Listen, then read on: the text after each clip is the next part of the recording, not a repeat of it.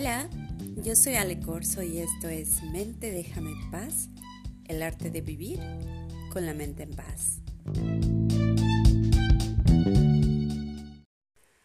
Me da mucho gusto compartir con ustedes este cuarto episodio de Mente Déjame en Paz y en esta ocasión vamos a hablar de la culpa, sí. La culpa. ¿Cómo una palabra tan corta puede causar tanto daño, verdad? Y es que cargar con una culpa o sentir culpa por algo que sucedió nos hace sentir muy, muy mal. Y lejos de pensar que estamos pagando por algo y que somos merecedores de tener ese sentimiento, lo que hacemos es perder muchísima energía. La culpa es una emoción que nos consume, que nos drena energía, nos roba espacio en el cerebro y no nos permite crear ni ser productivos como deberíamos de serlo. Afecta nuestro crecimiento y afecta nuestra vida por consiguiente. Y tampoco le sirve a las personas que te rodean. La culpa tiene una vibración energética muy baja. En el mapa de conciencia del Dr. Hawkins hay una escala del 20 al 1000, siendo el 20 el más bajo y el 1000, por supuesto, el más alto. Y la vergüenza es la energía más baja que existe en este mapa, calibrando en 20. Imagínate, vivir en vergüenza yo creo que es lo peor que puede sucederle a una persona. Bueno, pues la culpa está un lugar antes de la vergüenza, calibrando con 30. Para que te des una idea de la muy baja vibración que tienen estas emociones te voy a contar un poco qué sucede en tu cerebro.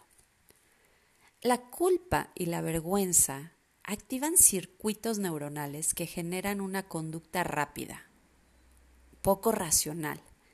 Buscan una recompensa inmediata, es decir, buscan sentirse bien inmediatamente, que desaparezca esa sensación y ese malestar. Eso es la culpa, un malestar. Estar mal literalmente. Y esa recompensa es volver a sentirse bien. Es cuando dices, ¿qué me tomo? ¿Qué me unto? ¿Qué hago? ¿Con quién hablo para que esta sensación pase y se me quite?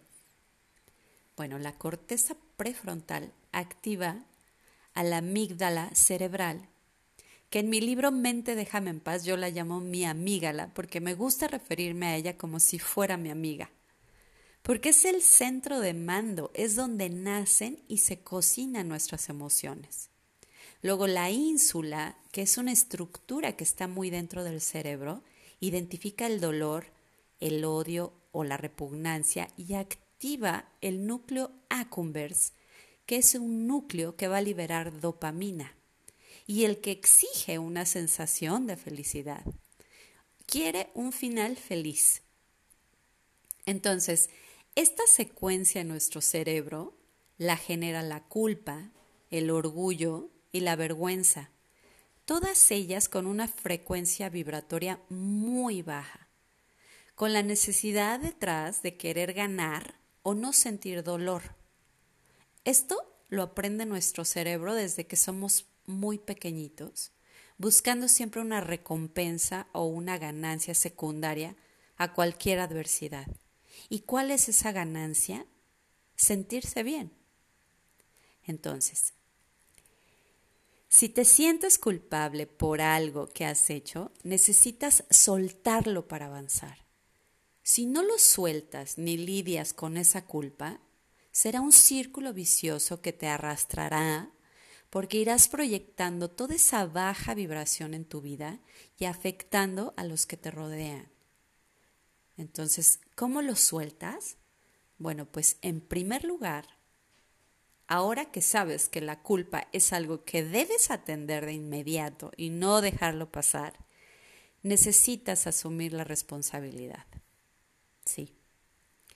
Primer paso, hacerte responsable de lo que sientes es la clave para tomar las riendas de tus emociones. Si culpas a alguien por lo que tú sientes, te conviertes en una marioneta de ese alguien que te puede controlar. Imaginemos que ahí está la culpa por algo, por un error, un accidente, una imprudencia, una irresponsabilidad, un acto de inconsciencia, lo que sea. Hay personas que sienten culpa al enfermarse y no ir a trabajar, o sienten culpa pararse frente a su jefe y pedir vacaciones. Ah, porque vivimos en una sociedad que constantemente nos dice que solo somos valiosos si trabajamos todo el tiempo y sobrevaloran a las personas que trabajan horas extras, glorificando sus horarios de locos, alimentando la creencia de su ego que solo pide ser reconocido, y subestimamos el poder del descanso y la relajación. Y hay que reconocer que aunque la mente es infinita, el cerebro es finito. Y el cerebro necesita descansar para poder funcionar correctamente. Entonces, debemos asumir la responsabilidad y pensar en lo que sucedió.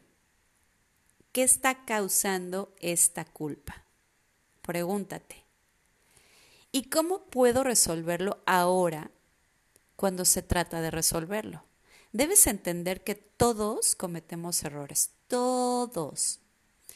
Culparte por enfermarte y no ir a trabajar ya es un error.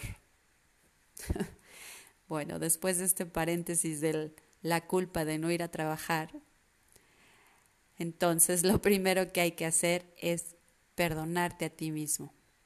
Sí. Perdonarte por hacer acusaciones severas hacia tu persona.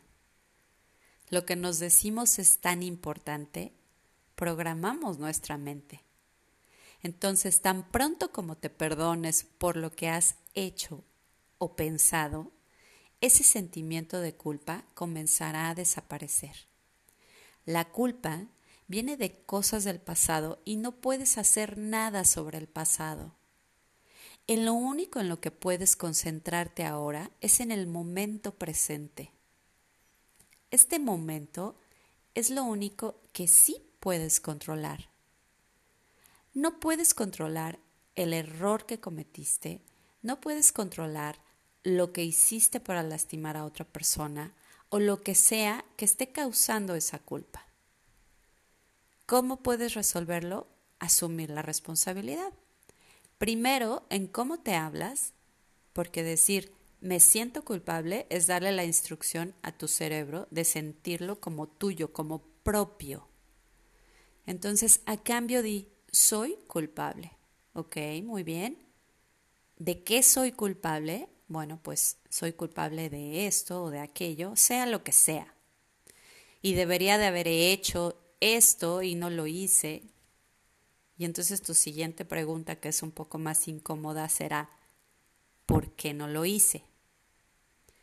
Y a lo mejor ahí le echarás la culpa a alguien, pero buscamos ser honestos, ¿cierto? ¿A quién le está pasando factura la culpa? A ti. Entonces respóndete con honestidad. Ahora, ¿qué aprendo de esto? Y resignifícalo. Si no tienes un aprendizaje de esto, entonces te estás mareando tú solo.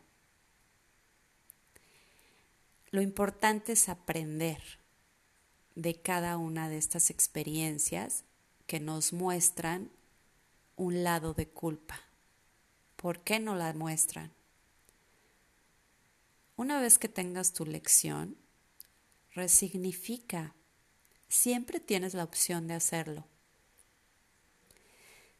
Si la culpa que no te deja vivir es muy grande, busca ayuda para disolverla.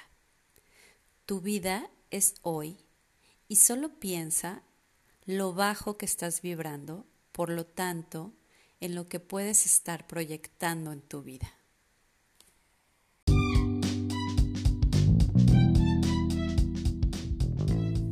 Yo soy Ale Corso y comparte a tus amigos o a quien creas que pueda servirles este podcast. Les recuerdo mi página www.alecorsobienestar.emocional.com en Instagram y Facebook Ale Corso Bienestar Emocional.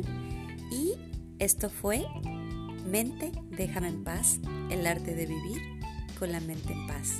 Hasta la próxima.